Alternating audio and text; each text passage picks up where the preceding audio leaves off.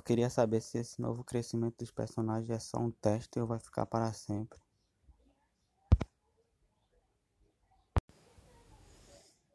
Eu queria saber se esse novo crescimento dos personagens é só um teste ou vai ficar para sempre.